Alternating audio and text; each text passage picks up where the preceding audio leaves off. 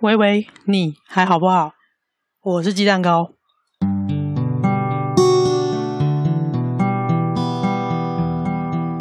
我是一位现役忧郁症患者，在这里开杠赫姆赫，不定时来聊聊一些微新闻，还有一些跟小玉没那么直接相关，但我觉得很重要的小事。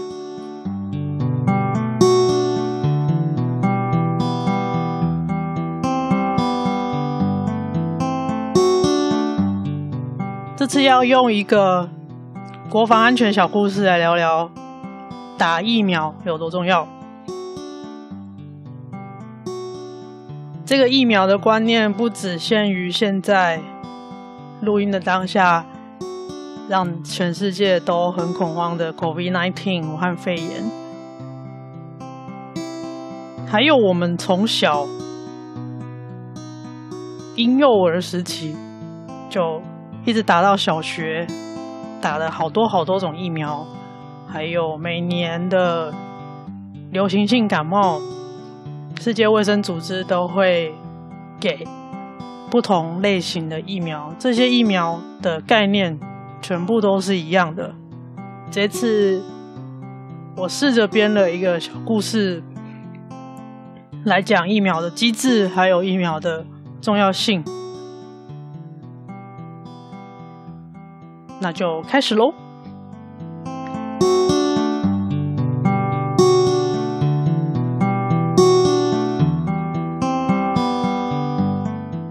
好的，我们这次的故事就是用敌机越过海岸中线这个故事来讲。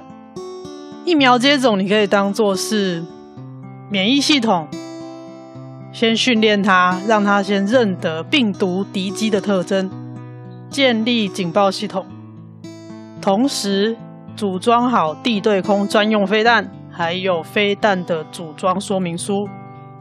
有一天，这些敌机越过海峡中线要来感染的时候，我们就可以立刻辨识出敌机，启动警报系统，库存的地对空飞弹精准投放。同时，要按照组装说明书持续高速生产飞弹。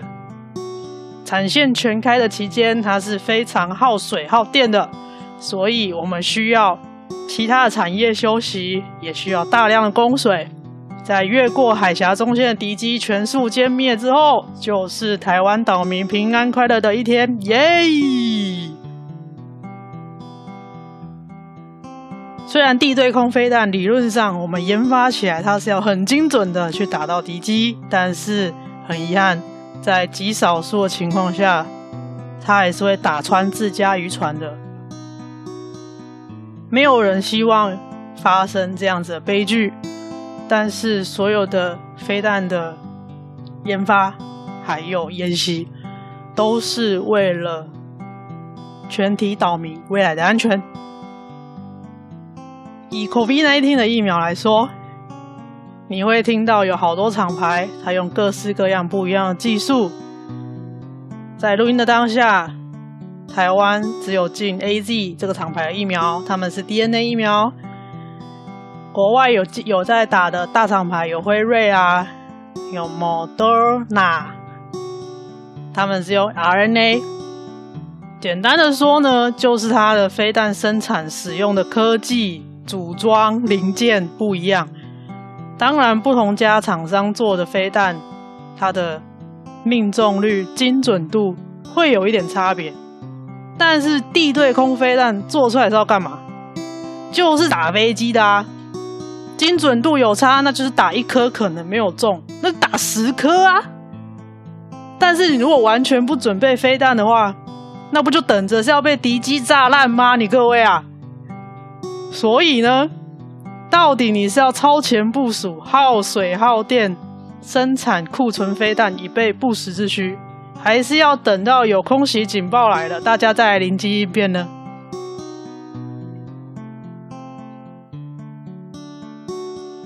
好了，故事说到这里，写稿日期是二零二一年的五月七号，录音日期是二零二一年的。五月十二号，台湾的肺炎疫情在所有人努力守住防线一年三个月之后，首先我们等到了第一批疫苗进来，然后出现了第一批可能的社区感染个案们。媒体的风向一直在往妖魔化疫苗的副作用带，还有猎巫式的肉搜所有的感染个案，框列隔离的个案。指挥中心发布他们的移动足迹，是要让同时间你有在同一个地点出没的人，提醒你。可能有一些风险，而不是要你把这些人变成大型的活体病毒。这个就是一种大型的集体焦虑、害怕，还有无知带来的非常非常具体的歧视。这些歧视可以呈现在生活的每一个面向。就拿我自己来说好了，三月底的时候被房东发现我有忧郁症，所以他就不想再租给我了。同样的，我身边有很多第一线的防疫人员、行政人员、医护人员、航空机组员，他们想要找房子，一旦表明自己的职业。就被房东拒绝。穿着制服或工作服出门的时候，就会被多看几眼。高风险族群呢，从去年关闭国境开始，健保卡就被注记了，所以他们不能到离家近的诊所看诊、洗牙、矫正、拿慢性病的药，通通。都不行，亲朋好友也要保持距离，因为他们知道自己是高风险，他们想要让彼此都是所谓的干净的，这个干净要上很大的引号。再延伸到有一些学生因为被框列成隔离案例或者有确诊的个案。我自己以前念的那个系所，就是这个学校第一个确诊的个案。当时发生什么事呢？预防性的停课，紧急改成远距上课，系馆封馆，通通不能出入。这些受到波及的人，是不是心里或多或少都会觉得麻烦死了？为什么不能照原来的样子过生活呢？甚至我还有听到我身边的朋友的故事，是爸爸是机师，妈妈是前空服员，但是已经没有在线上工作很久了。小孩半夜身体出状况要送急诊，表明了接触史之后，被认为是高危险群。不能进去看医生，是需要沟通好久好久好久，才让小朋友自己进去急诊区看医生，妈妈只能在外面等。再说我刚刚提过那些牙医啊、慢性病的药啦，现在全部都要回到指定的医疗院所，那个都是超大型的教学医院。才能就诊，诊所通通都不收。你临时牙痛起来，你该怎么办？就等咯，吃止痛药咯，撑下去咯。不好意思，因为你是高危险族群咯。听起来很荒谬，但这全部都是真实的故事。我没有在讲鬼故事，这都是真真实实发生在我们身边的故事。听到这些故事的时候，其实我很难过；看到那些报道，我也会觉得很无奈。我们共同的敌人是病毒，而不是彼此。没有人愿意受感染，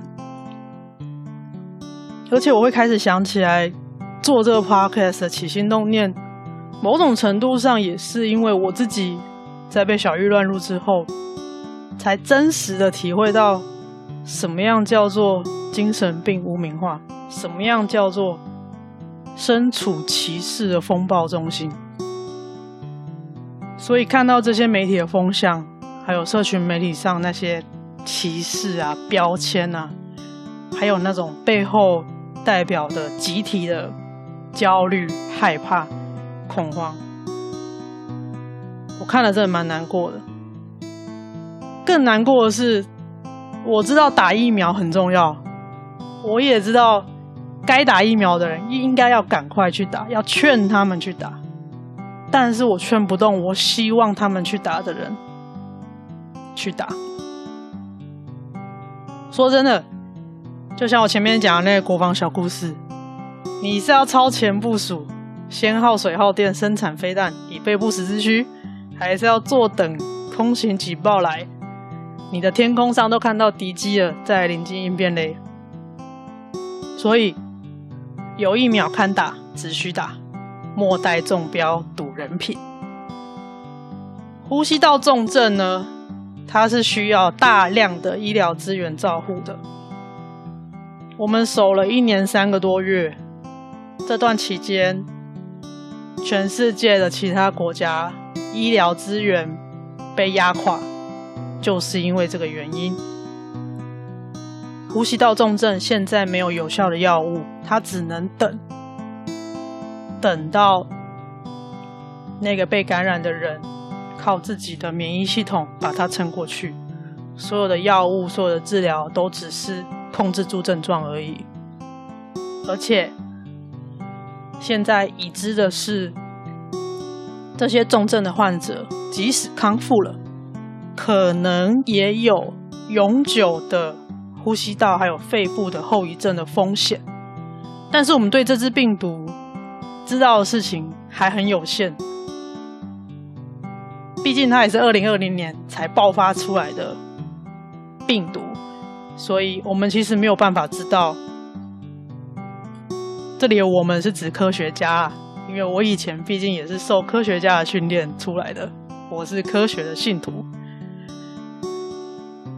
科学家们其实没有办法确定长期下来它的效应会是什么。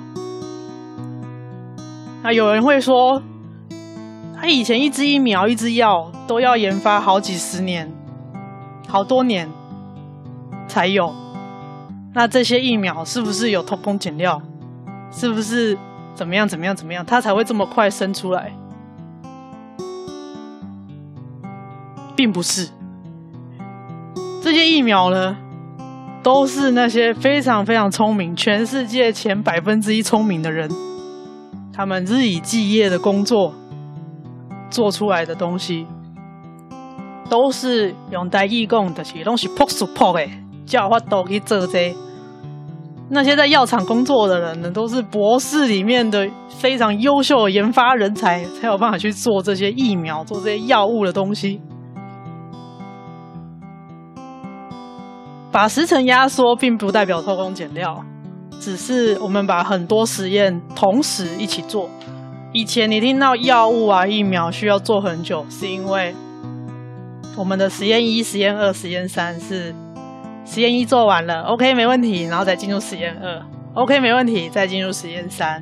这一次的疫情它有它的紧急性，所以在做疫苗的时候，它是实验一、实验二、实验三同时。下去做，确定实验一、实验二、实验三都没有问题之后，疫苗就可以上市。时程是这样子压缩来的，它并不是偷工减料。说白了，药厂比你还怕你打了疫苗之后出事，所以真的不用担心，疫苗可以百分之百的。降低你变成重症的几率。以下用台语，如果你有需要对长辈说打疫苗注虾很重要的话，可以拿给长辈听。如果你的台语不是很好的话，那其他的母语我就没有办法了，可以欢迎翻译。给长辈的话，不用担心疫苗，打这个针是要让你被感染的时候感觉就像感冒，休息几天就没事了。因为老人家身体虚弱的人感染了这个肺炎疫苗之后，很容易变成重症，要进加护病房的哦，很严重哦。肺部的发炎以后可能呼吸都会喘哦，所以请去打疫苗。现在六十五岁以上的老人家都可以打公费的疫苗，不用钱，挂号就可以去打了。好，讲大意，恁兜若有六十五岁以上的老大人，摕你的健保卡去离恁兜上近的，会当住预防下的病院挂号。挂号费可能一百块，可能百五块。你甲挂号，人就会甲你排讲倒一工去注射。迄支射毋免钱，政府用迄一纳吧。拢总爱注两射，注一射了三个月以后，才阁注一摆。注了咧，你若感染着即个病毒，即个肺炎，即个病毒，你就感觉像小小的平常时的迄种感冒尔。你袂变甲足严重诶，变甲足严重，你着爱住院哦。住院气管得爱插一支足足足大支诶，迄个管，得爱治疗足久足久诶，但病院倒足久足久诶，才会好起来。啊，好起来了后咧，国外有发现讲，足侪人连平常时喘气都拢足困难诶，足喘诶。这支病毒就是这尔啊恐怖。所以呢，今冒预防下，紧去挂号，紧去做。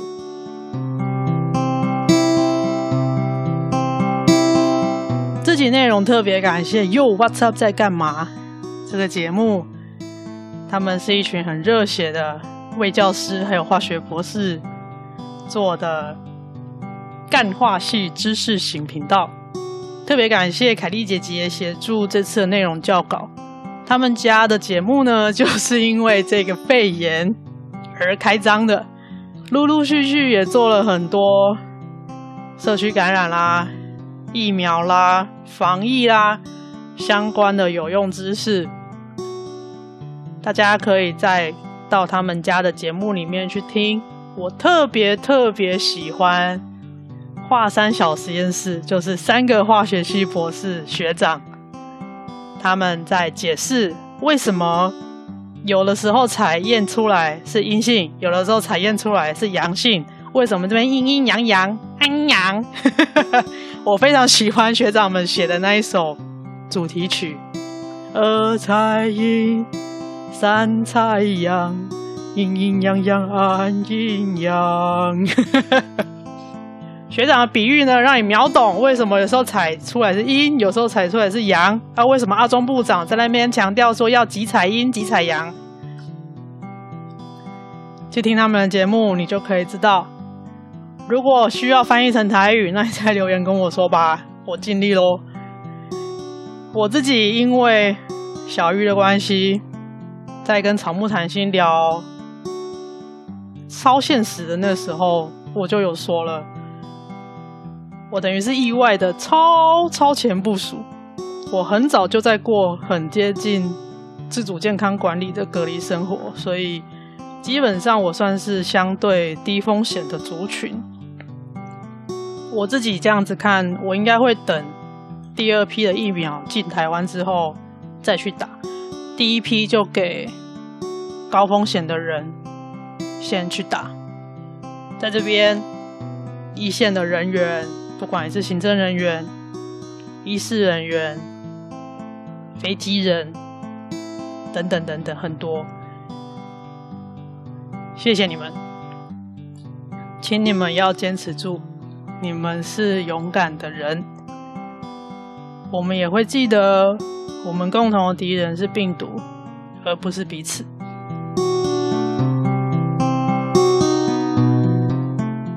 好啦。